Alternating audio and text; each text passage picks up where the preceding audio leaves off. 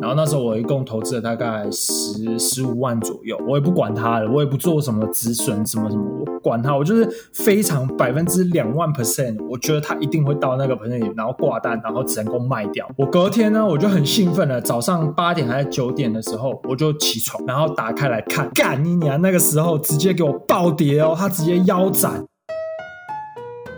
大家好，欢迎收听 Josh 疯子人，我是主持人 Josh。那虚拟货币呢，是投资还是投机，还是韭菜的收割机？那我们今天这一集呢，就要报给大家知道。那话不多说呢，欢迎我们今天的来宾脑哥。嗨，脑哥，欢迎你。Hello Josh，Hello，大家好，我是脑哥。OK，脑哥，我们等一下再好好让你去自我介绍。那现在呢，我们就话不多说，我们先进到我们的移风之人的风调查时间。第一题，虚拟货币是庞氏骗局还是只是投机炒作呢？呃，它肯定不是只是庞氏骗局。那至于是不是投机炒作，我觉得要看人，每个人的心态。就比方说，同样做一件事情都是买比特币，有些人的心态可能就是投资，但是的确也是有很大一部分人，他们只是进来投机炒作的。好，第二题，比特币挖矿只是在浪费能源。呃，所谓浪费能源，指的应该是今天能源消耗掉之后，没有创造任何价值。但是比特币有没有价值这件事情，在过去十年、十一年，已经逐渐的越来越多人认可它是不但是有价值，而且可能还是一个有革命性价值的东西。所以我不认为这样子的挖矿的确是会消耗电力，但是不能算是浪费能源。好，买虚拟货币的人大多是年轻人。这个问题可能应该是答案是对的，因为包括比较主流。主流的声量，从金融界跟媒体界，大部分说反对比特币、虚拟货币的人，大部分都是比较年老一点的。那包括我的观众，还有我社群里面遇到的人，真的很多都是大学生啊，或者刚出社会的年轻人，所以买虚拟货币的可能真的年轻人的比例是蛮高的。OK，下一题，币圈一天，人间十年，不适合做交易媒介或是一般的交易，这是真的吗？呃，虚拟货币因为它的整个资金规模量还是比较小，所以它的确是波动性非常大，所以才会有“一拳一天，人间十年”这样的话出现。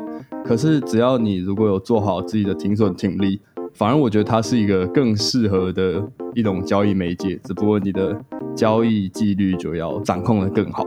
好，这期非常非常兴奋，老哥他有他自己一个圈，我们等下就让他自己好好介绍，然后我都有在看他的影片。那话不多说。马上来欢迎我们的脑哥，嗨，脑哥！好，嗨，大家好，我是脑哥。那我现在主要大家认识我是，我有一个 YouTube 频道叫做脑哥 Chill 快链，对，那个 Chill 是谐音嘛，很 Chill 的区块链的区的谐音。那这个频道主要是跟大家介绍一些关于虚拟货币、加密货币、比特币投资和科普的一些知识，还有一些教学给新手的。那我同时是第二期的币安队长，然后现在也是派网的城市经理人暨校园大使。那派网跟币安是现在还蛮主流、很活跃的两个币圈的交易所，这样子。刚刚我们在聊天有聊到嘛，你现在居然才大学，你跟大家讲一下你是什么大学，然后什么系，好不好？哦，我是正大经济系。你什你什么时候开始进入币圈的？严格来说，进入币圈应该是算去年三月的时候，那个时候找到一个实习，就是刚好进区块链的新创，叫 Dead Pocket，嗯哼，然后算是从那个时候开始才比较 engage 在这个产业里面。所以你是因为找实习，然后碰巧刚好有区块链这个东西，然后你就因缘际会就进来了，这样。呃，对，单纯是因为找实习，所以不是说你之前可能有投资在虚拟货币里面，然后对这个有兴趣才开始去找，是吗？对，但是我其实原本就对比特币、虚拟货币蛮有兴趣的。我其实，在更久之前就有买过比特币，但是当时就是买，然后就放着。然后只有在新闻报说哦涨了或者是哦跌了的时候，才会特别注意到。哦，你不会就是像我们之前那个很多新闻里报，就是买个几十颗、二三十颗这样，然后就放着一直不动它，然后忘记账密的人吧？哦，并没有，并没有。我我虽然说在我买的时候是在一八年底、一九年，所以其实也不算是多早期那种可以买几颗比特币。我那时候也是直接用台币算呢、啊，就是买个几千块台币的，也是零点好几个零。的比特币这样子，嗯嗯对，哦，吓我一跳，我以为是什么几千颗比特币，我靠！我也希望。现在现在有收那个干干哥哥或是干弟弟，直接先跟你拜一下这样。哎、那我那如果这样，我算是年资算比你早哎、我大概是他在那个时候比特币还是在，我想一下，十呃最低最低的时候有到十万台币、十一万台币的那个时候，对，十万、一万三千，哎，那也差，那跟我其实差不多，就差不多在一八年末、一九年初，哎，还是。对对对，然后那个时候我记得很清楚的时候，是我那个时候后来我把钱都拿去投到那个瑞波瑞波币，因为那个时候韩国刚开交易所，然后韩国大妈就是狂炒瑞波币，然后那时候就直接飙高这样。你有买在高点吗？对我买，呃，我等下再跟你聊，我等下再跟你聊。但那是一个非常非常酷的一个故事，然后我觉得应该也是可以给大家一个尬喜。对，等下再跟你聊这样。我想先帮大家科普一下什么是比特币跟区块链，还是说这个交由专业的脑哥来跟大家聊一下？好，没问题。比特币顾名思义，它就是一种数位货币，或者大家很喜欢称它是虚拟货币。可是它跟一般的数位货币、虚拟货币不同点是什么呢？就其实你今天把钱存在银行，它也是一个数位的形式。存在在你的账户里面。当你要把银行的钱转给别人的时候，银行就成为管理你这笔钱的一个，它有一个中心化的力量。你就必须经过银行的同意，经过政府的同意，你才能控制你的账户里面的数位资产。可是比特币的话，它就是所谓的去中心化的概念。我不需要有任何的银行或者政府或者管理者来管我的比特币。当我今天要把我的比特币转给任何一个世界上的人的时候，我就把这笔资讯打到。啊，比特币的网络上，我们叫 Mempool。那全世界的矿工呢，就是去看 Mempool 里面有哪些交易，就把它记录下来，并且分散式的储存在所有矿工的节点。那这些分散式储存的技术就叫做区块链。所以区块链其实不是一个很高深、很复杂的东西，它其实就是分散式储存的账本，负责储存全世界比特币交易的记录。非常简单明了，就这样子，它其实就是这样子的一个数位货币。其实比特币它。应该说，虚拟货币发展的期间非常非常的长。我们端看来讲，大家可能会觉得说，可能提到虚拟货币或是提到区块链，大家会觉得说啊，这都骗人啊，骗笑诶，这一定是骗人家的钱啊，什么什么之类。到现在都还是有人在讲这件事情哦。从我们我一开始那个时候进到币圈，到现在都还是有人在讲这件事情。可是其实我要讲的一点是说，不太能够把。比特币跟或是虚拟货币跟区块链画上一个完成的等号，是因为区块链它其实还有很多很多的革新革新的一个应用，因为它是一个像刚刚老哥有讲，它是分散式账簿的一个风险去中心化的一个概念，所以它可以应用的东西非常非常广，甚至会有一个一个革命。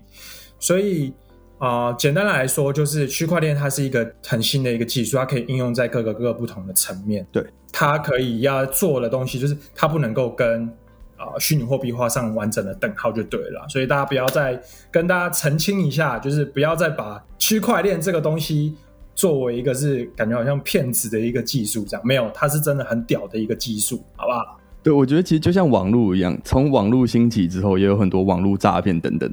可是你不能说哦，所以网络是个坏东西，网络就是一个科技，就是一个技术，就跟现在区块链一样，只是因为区块链性质，它让有些坏人可以让它。很隐秘的去做一些坏事，做一些诈骗，那这些事情就会被爆出来，然后被渲染的很严重，所以导致很多人都这样想。可是不代表所有的虚拟货币，尤其是比特币，这个已经被很多华尔街公司都已经逐渐研究之后认可的一个虚拟货币是诈骗，这样以偏概全就也是不太对。嗯嗯嗯嗯，OK，嗯，现在现在有哪一些？特别是在今年呢，今年是不是有很多大的公司其实都已经开始在把比虚呃不要说比特币，把虚拟货币当成他们的资产负债表其中的一个项目。我记得那个最一开始的时候应该是 PayPal 吧，打头阵，然后后来还有很多其他的大型机构都有在陆陆续续的在跟进这样。对，今年真的很多华尔街公司，包括最有名的。有有一家叫 MicroStrategy，它就是疯狂的狂买比特币。他前阵子还四处要要卖股票去买比特币。我知道，我所有人都在怀疑他在干嘛，但是他就是这么的疯狂。然后还有一个是方舟投资，就是女股神嘛，KC 五，他们也非常的不只是比特币，他们其他的虚拟货币也都有在关注。嗯嗯。然后在币圈，在更久以前，有一家公司叫灰度，对，叫 Grayscale。对对，他们从二零一三年就开始在投资，包括比特币、以太坊、XRP 等等的虚拟货币。嗯，那现在也是币圈的一个主力机构了。嗯嗯嗯嗯嗯，对，所以其实真的蛮多的。所以，所以其实大家可以知道一件事情，就是说，虚拟货币这件事情在未来是渐渐有可能被大众或是很多的机构开始去使用。以前大家可能觉得是骗局的原因，是因为基本上它没有什么应用的实际价值功能，可能都只是在做投资的交易。可是看今年啊，会就会有一个很大很大的不同的点。那个不同的点就是说，有很多的可能交易，像 PayPal，它就是已经可以实实用的活用在这个的项目当中，你的生活可以真正的使用在虚拟货币里面。甚至之前那个啊，特斯拉不是也在开放说，哦，我用虚拟货币可以去直接购买那个 Tesla 他们的车款。对，有一阵子可以直接用比特币买买车，后来他现在关掉了。嗯，好，这这也是一个小故事，我们等下可以再聊。不过现在币圈应该很多人都很讨厌马斯克，对啊，因为因为不过现在也可以讲啊，就是反正马斯克他他最近他之前前一阵子不是大家一直在疯狂发文吗？你你要不要跟大家聊一下这件事？你有关注这件事吗？有啊有啊，你你跟大家简单讲一下好吧？真好笑。马斯克，Elon Musk，大家应该都知道，世界首富嘛，现在不确定是第一还是第二名。那他的一个。他其实有个喜欢迷音的人，就是应该也都知道他的另一个身份，就是我们会把他称为我们的 meme lord，迷音领主啊。就是他，对对，他跟一般的有钱人不太一样，他很喜欢搞怪，就很像 Reddit 上的那些乡民，所以他常常就会讲一些自己觉得有趣的事情，像比方说他最喜欢的虚拟货币就是狗狗币，因为这个币就是完全是因为迷音而生嘛。那他在今年大概是三月，就是上半年的时候。哦，发了好多篇跟狗狗币有关的讯息没错的的推文，然后狗狗币就从当时从一美分吧，one cent，就是零点零一美元，然后飙到先飙到零点一美元。那时候我想说，哦，好要卖，然后这个继续飙零点二、零点三，然后最高飙到零点七五，然后现在回回跌到零点二吧，就是很疯狂。因为他那个时候就一直说什么，哦，我要养一只柴犬，然后柴犬币就暴涨。然后他前两天抛了一个什么。Baby Doge 嘟嘟嘟嘟，就是那首 Baby Shark 的那个歌，然后他改成 Baby Doge 的版本，然后有一个 B 叫 Baby Doge，直接翻倍，所以他就有这种很操控市场的，但是他其实就只在耍横。对，但但也有些人在在在阴谋论来讲说，他其实可能是因为透过这个他自己的这样子的一个，这说他的呃 Twitter。的发文，他可能一篇文就价值可能好几好几亿这样，因为他可能发一篇文，可能狗狗币就暴涨；发一篇文，可能狗狗币就暴跌。然后像最近还有一件事情，就是啊，马斯克之前是说哦可以使用比特币嘛，他们采纳比特币，但后来因为。啊，他们觉得比特币就我前面一开始问你的这个问题，比特币是不是浪费能源？他们觉得是浪费能源。那马斯克也觉得是浪费能源，所以他的他觉得说，哦，他就发了一个推 Twitter，就说啊，就是比特币就是对于能源这件事情不是一个很友善的一个东西，这样子。于是，在当下发文完没有过多久，比特币就瞬间暴跌，然后很多人就套牢啊，然后有些做多或者啊做做空的人啊，就是。啊，因此有赔啊，然后一些有人赚，就是几家欢乐几家愁啦。但他就是一个这样子的一个人物。好，结束。那你要不要跟大家讲一下，就是目前亚洲有哪些虚拟货币的交易所啊？亚洲的部分，现在世界最大的就是币安嘛。那很多人担心说它是中国的，然后中国现在打压，可是它的注册的地点其实已经搬到某个群岛了。他早就已经意识到说中国的监管可能会找他麻烦，所以他之前两三年前就已经搬走。那亚洲目另外还有就是像派网嘛，派网也是亚洲现在非常大的。那此外，国际型的我比较有在 follow 的这两家，那其他的话可能就台湾有几家交易所，就是对于台湾人来说比较方便，就是你可以台币入境的。那主流就是有一家叫 Max，一家叫 Ace，一家叫 Beetle Pro。OK，然后最近有一家新的叫 Bitgin。然后其实台湾还有还有蛮多家，六七家。就是如果你去看法规，现在监管会监管会找了六七家来开会，最近在修法这样子。嗯嗯嗯嗯嗯嗯。这边也跟大家科普一下，就是说在早期以前啊，你买虚拟货币可能就像刚跟呃老哥说的一样，你需要再到台湾的交易所，比如像 Max 哦，或是其他的地方，然后你入金，也就是说你存钱进去以后。然后你还需要经过认证哦，那可能身份证啊，然后住址啊，等等等等这一些，就是你自己很详细的东西都要去认证之后，过几天它才会让你去开放开放完之后，你才可以入金。入金以后，然后把它转成啊你要的呃虚拟货币，就是看你在什么什么什么的点上面买啦。比如说呃两百美、三百美的时候，然后去买这样。然后买完以后呢，有些人他就是放着。就是在这边放着，然后等它涨了以后，就直接在台湾的这个 Max 交易所里面，或者其他台湾的交易所里面，然后进进出出这样。但有些人呢，他就是会投到像呃币安这样大型的一个交易所的机构里面，然后去做各种不同的呃投资的方式这样。对，好，那那你要不要跟大家说一下，就是币安里面它可以做什么样子的投资跟交易？因为一般来说，我们就顶多很简单，像呃跟股票一样类似，就是。啊，大家要赚钱的话，就是低买高卖，吼，就是最简单的方法，对吧？然后来回不断的操作，因为它有波动嘛。那如果进到币安里面，还有什么东西可以去，可以去，可以说操作或是去玩这样？哦，很多币安它会全球最大是有原因的啊，它真的是呃玩法非常丰富。首先最简单的，它有一个服务叫币安宝，就是说，假你现在钱银行有钱，你会期待它可以升利息吗？那在加密货币买币，你可以存到一些，其实大部分交易所都有这样的服务。那币安宝就是它有提供各种定期啊，比方说我现在看定期，比方说比特币，你存进去定期九十天，年化收益率就有七趴，这就是一个一般法币不可能得到的一个报酬。那一般活期存款也通常都有个三趴到五趴，如果是稳定币，可能七趴更多，嗯，的一个存款报酬。那虚拟货币除了这样的存款以外，还有一些蛮多的玩法，像币安上就有双币挖矿啊，啊，流动性挖矿、质押、质押的去生币的玩法等等，大部分其实就是一个生利息的概念了。它还有一些嘛，比如说做杠杆，然后或者是说做多啊，做可能叫什么合约交易这样子。对，虚拟货币有一个。外面没有的玩法就是永续合约，它其实简单来说就是期货合约，只是它没有一个到期日，你就可以开很多杠杆这样。这个东西真的很屌。但我想先问说，你在币安里面，你最长的操作会是什么？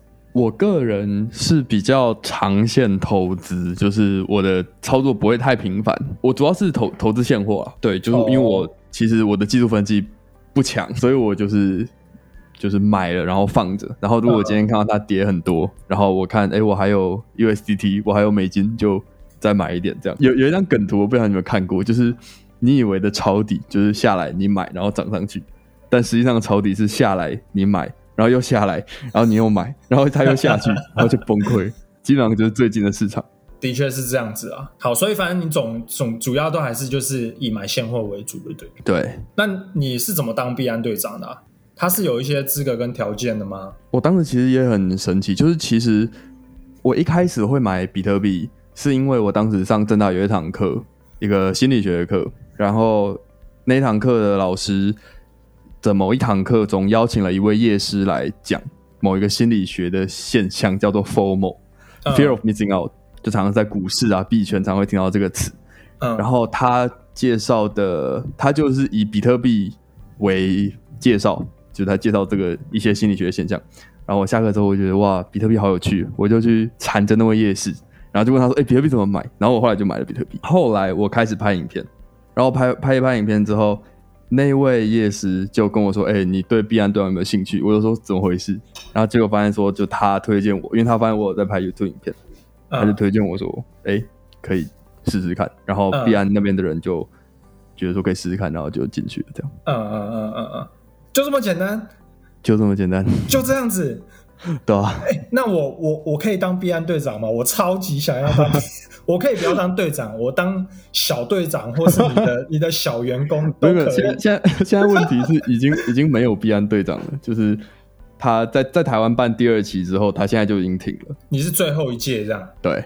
哈，我 我我本来想说，我想要做一个专门是针对一个虚拟货币的一个节目，哎，因为我其实真的很喜欢这种，我会一直去研究，然后我一直疯狂看各种资料、各种条件什么，所以我一直很想说，哦，这种东西一定很酷、很好玩。如果当别人，但必然队长到底要做什么事情？其实你什么事都不做，也不能说什么事都不做也没差，但是主你应该说主要要做的事情就是推广必然，推广这个。正派的交易所，因为很很多，因为主要在推广交易所的人，大部分都是诈骗。因为推广正派交易所没有什么好处，但是推广诈骗，只要举例来说这样好了，我今天建议推荐你一个交易所，你放两万块进来，我如果是正派，我抽你手续费，对不对？但我如果是诈骗，我直接把你两万块全部拿走。所以市场上全部的人推广，他们都只想推广诈骗交易所，不是说他们能够拍 YouTube 推推广，但是人对人这样推广，就是或者是匿名的交友软件这样推广，所以充斥着诈骗。那必然就觉得说不行，我们要设一个 program，让这些 KOL，让这些啊对币圈有兴趣的人，能够有动力、有诱因去推广币安。嗯基本上他们在做的就是这件事情。嗯那币安队长就是啊、我就推广，然后你如果进来，那如果你交易有手续费就可以分这样。哦，就是你它里面有讲一个就是分分润的一个概念嘛，对不对？对对对透过你的可能介绍嘛或什么之类的这样。对对。哎，那他有薪水吗？呃，必安队长有一个基本的，算是基本奖金吧。但如果你完全完全贡献是零的话，也会没有。就你只要有一个基本贡献，就有一个基本奖金这样。呃，了解。在做虚拟货币这一块，基本上你的家人哦，你的朋友大概应该都知道你现在在有在 get involved 在这里面嘛。那会不会他们有很多的问题，或是你最常被问到的东西什么？可能也没有你想象中的那么多问题，但的确是有时候会有朋友问我相关的问题。那最常问的可能就是现在可不可以买，现在适不适合进场之类的。嗯嗯大部分就是这样问。然后也也有一位朋友是，他是他是巴菲特信徒吧，就他一直在跟我反对比特币，他就一直说我的频道怎么一直都不介绍反方观点，我就说我正方还没讲完，就一直叫我讲反方。嗯嗯之类的嗯嗯，现在台湾在这一块上面投入的市场状况比例人数有增加吗？就虚拟哦，肯定肯定是有的，不过我觉得还是算少数。毕竟还是大家比较不相信这一块啦。坦白说，对，现在对啊，因为你看现在涨到涨价涨到四月，然后现在又跌下来，如果持续涨，就每次都是涨的时候大家才有兴趣，跌的时候大家就哦诈骗这样。就币圈其实有分牛市跟熊市啦。对，对啊，就你现在现在算是牛市的尾端，可能已经开始进入熊市。我觉得我自己个人觉得，对牛市就是一个投资非常激烈的一个，帮大家科普一下，非常激烈的一个市场环境。那熊市熊市呢，就是啊、一直一直所做所谓的那个波叫什么波段啊，或是盘整啊，类似这种状况，比较没有什么大起大落啦。对，牛市主要就是一直往上嘛，熊市可能就有点往下，就是不太强。嗯你刚刚有聊到嘛，就是除了在币安这一块，最近我觉得我我有看有观察派网，派网这一家公司，你要不要跟大家讲一下派网这个部分？就派网这间交易所，它的特色就是量化投资，它有很多的量化投资的机器人给用户用，然后这些机器人都是免费的。那当然，派网是赚你在呃量化投资过程中交易的手续费啦。嗯，那这量化机器人里面有两个是最最推荐给新手最有名的，一个就是网格交易。那网格交易其实它的逻辑很简单，就是你今天把一笔资金放进这个网格交易机器人，它就先帮你布置一部分给比特币，一部分给呃美元稳定币。嗯那当比特币涨的时候，它就卖一点比特币掉；当比特币跌的时候，他就用稳定币买一点比特币进来，所以就可以在币价上下波动的时候，可以赚到那个价差。嗯嗯嗯嗯。另一种叫做期限套利的机器人，那它其实就是利用了币圈的，我刚才提到它用永续合约嘛，就永续合约是一个没有期限的期货合约。那它它能够做到没有期限，就是因为呃，因为一般来说期货你在到期日的时候，你期货市场跟现货市场就会它价钱就会变到一致嘛。可是如果你今天没有这个期限，你需要另一个机制去让它的价格不能离开太远。那这个机制叫做资金费率。简单来说，就是假设现在期货市场里面比特币太贵了，那资金费率就会让我现在想要在期货市场做多的人要付钱给做空的人。嗯哼，对，那大部分的情况下，这个资在期货市场都价格比较高，所以通常做多的人都要付一笔资金费率给做空的人。那这就给我们一个套利的机会，就是我可以在现货市场买进一单位比特币，在期货市场做空一单位比特币。那这样我这边就平衡了嘛，因为涨跌我就对冲掉。可是我每八个小时就会领到一次资金费率，对，然后就赚这这个中间的套利。嗯是一个还蛮还蛮适合交给机器人，因为如果你去人人工去盯的话，你首先你要在同一个时间点做买进现货跟卖出期货，就很不方便。可是机器人就可以帮你很轻松地做到这件事情。OK，就省去很多人力或是你要去盯盘的一个状况啦。因为你因为虚拟货币它是它的涨幅不会像是简单来讲，就是它它的二十四小时都在变化，所以你要去盯盘的时候，那个是很非常非常累人。你你自己有在派网投资吗？有，那你可以跟大家聊一下，你你现在是算是赚的吗？这可以聊吗？好，我讲说我在派派网应该是赔的，真的 假的？因为我刚进入派网的时候，我刚进入派网的时候，刚好是比就是虚拟货币最高点哦，因为我是在那个时候进去开始使用派网，然后六万多那个时候吗？对对对对对，哦，有没有觉得很冷啊？好冷啊，在高处高处亏甚寒。没错，站在山顶的男人，哦，所以是因为那样那个状况，所以导致你可能是赔的这样。对，所以主要还是币价去影响你的，因为我都是做做多的策略嘛，我都是做看好的策略。那如果币价就一直跌，那机器人可能就顶多减少你的损失，但是没有办法帮你反正这样。嗯哼嗯哼嗯哼，因为它有一个区间在啦。你如果高出那个区间，或是假设你可能是上那个时候，你可能在六万美啊，比特币在六万美的时候，那你可能设比如说六万一或跟五万九是最低的，然后六万一是最高。那派网它就会在这个区间里面去不断的帮你做网格的交易。但你现在如果超过那一个你的区间，或是低于你那个区间，它就会自动暂停，可以这么说对吧？对。